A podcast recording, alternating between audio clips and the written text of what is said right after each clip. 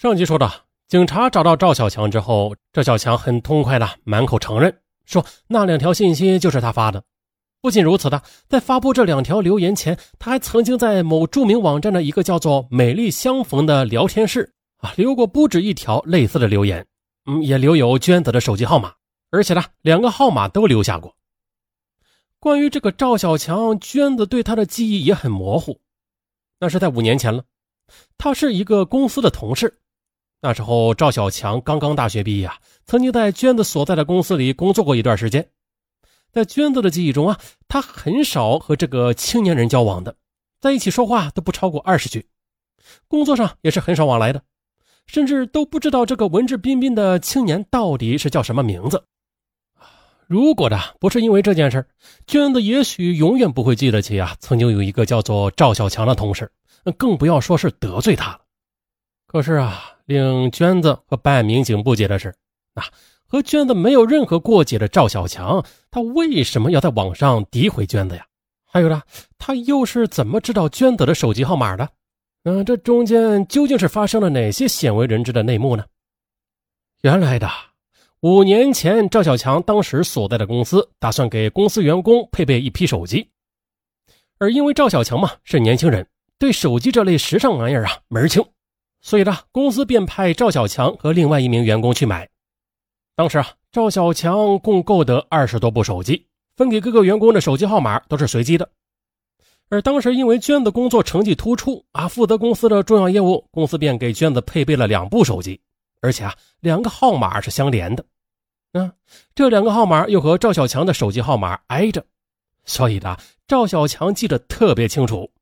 加之娟子是业务经理。长得又是气质不凡，在年少的赵小强眼里，娟子就是自己今后的择偶标准。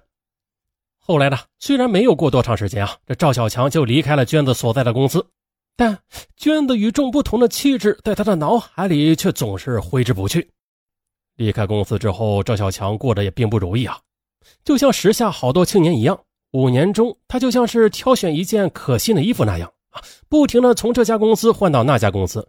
几经辗转，赵小强终于应聘到了现在的这家公司，啊，得到了不错的职位，并且很快的熟悉了工作，收入也明显的提高了。赵小强非常珍惜这份来之不易的工作，工作是非常卖力，也取得了不错的业绩。没过多长时间，哎，就得到了公司老板的赏识。而赵小强也是越来越感到来自周围同事的竞争的压力，这压力一来，便时常有一种莫名的烦躁在心中不安的悸动着。接下来的，为了缓解工作上的压力啊，赵小强和许多公司白领一样，选择了网络这一虚拟世界。他非常喜欢呢，在网上和陌生人山南海北的聊。而公司附近啊，就有网吧，一有空他就去网吧和人聊天。他最常去的某网站的一个叫做“美丽相逢”的聊天室啊，在聊天室里的网页上，他看到很多人在上面留着刺激的留言，还有电话号码。哼赵小强觉得啊，这些人纯粹的是在搞笑啊，鬼才会相信这些信息啊。不过啊，他也产生了搞笑的冲动，于是他想到了娟子，并且啊，很快的模仿别人的举动，在聊天室里留下了娟子的名字和手机号码。啊，也许是聊天室里边留言人太多了啊，把这个信息啊给顶上去了，也有可能正如赵小强想的那样啊，没有人会认为这些信息是真的。于是呢，他的这次搞笑也没有引起他人的注意。不过，这无疑是像个诱饵似的，在诱惑着赵小强继续寻求刺激的欲望。一直到二零零五年六月的一天，他来到女友小杰的宿舍。啊，在空无一人的宿舍里等待小杰的煎熬中啊，他无意登录到了那个名叫“应招女郎”的网站了。哇，看到许多关于一夜情的留言时，这青春年少的他便寻求新鲜。这刺激的欲望再一次的被激起了，于是他又一次想到了曾经的同事娟子，于是便在网上编发了上述留言。啊，直到东窗事发，赵小强这才感觉到事态的严重了。他对办案民警说：“呀，我没有想到问题会这么严重，我以为网络都是虚拟的，出于好奇搞恶作剧而已。更何况呢，我也没有留下娟子姐的真实姓名啊！啊，我我也没有想到真的会有人给他打电话的。”但是，就是因为他这个轻率的恶作剧啊，酿成国内首例哎网络诽谤案。而按照法律规定，这此案不属于治安管理的范围。在对赵小强进行了为期二十四小时的传唤之后，公安机关依法的释放了赵小强。此后，民警又将两方通知到派出所啊，要赵小强当着娟子的面道歉。啊，真相终于大白了，但是娟子却抑制不住心中的愤怒，当着民警的面啊，给了赵小强两个大嘴巴子。跟着娟子同来的丈夫啊，也要冲上去教训这个毛头小子。呃，当然了，被民警给拦住了。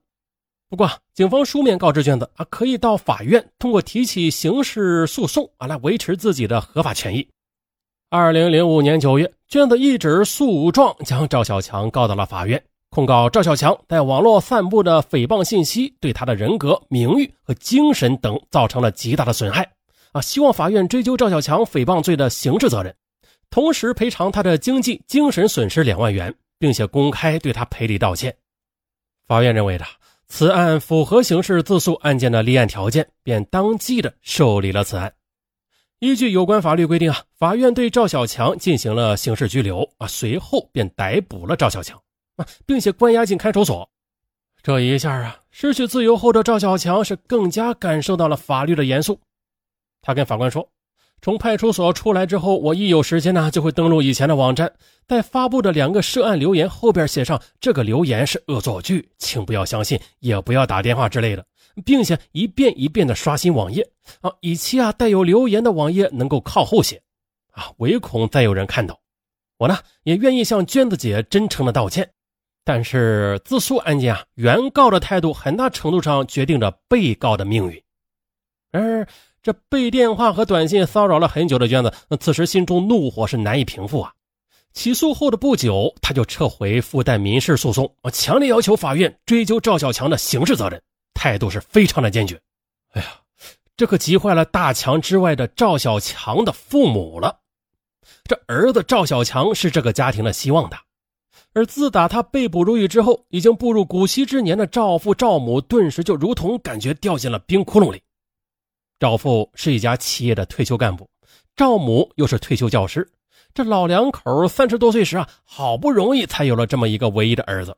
接着，为了儿子的成长，他们倾注了全部的心血。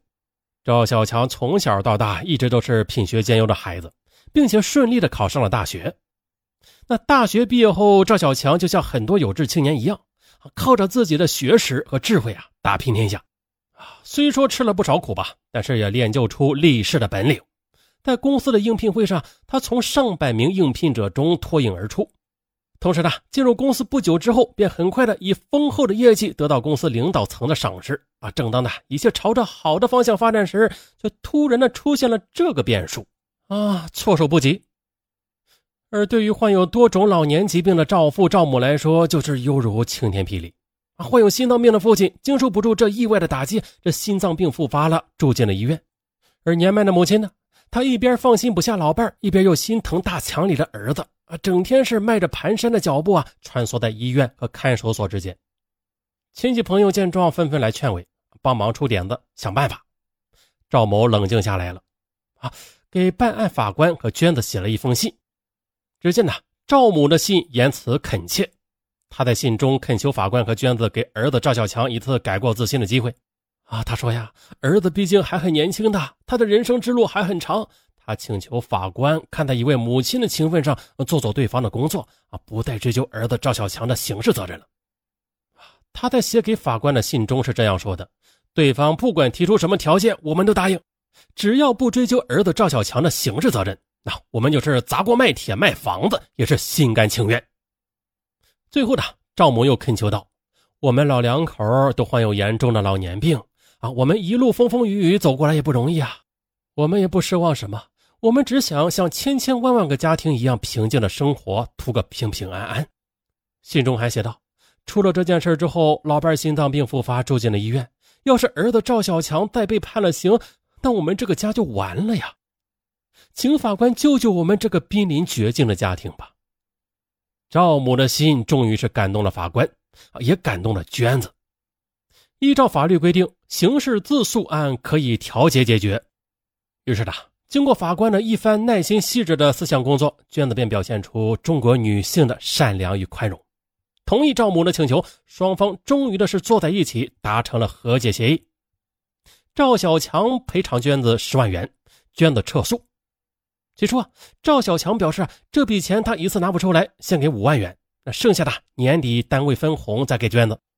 但是赵小强的父母唯恐是夜长梦多啊，表示他们愿意替赵小强一次性的给付啊，让娟子顺利的撤诉，好早日的让儿子给出来。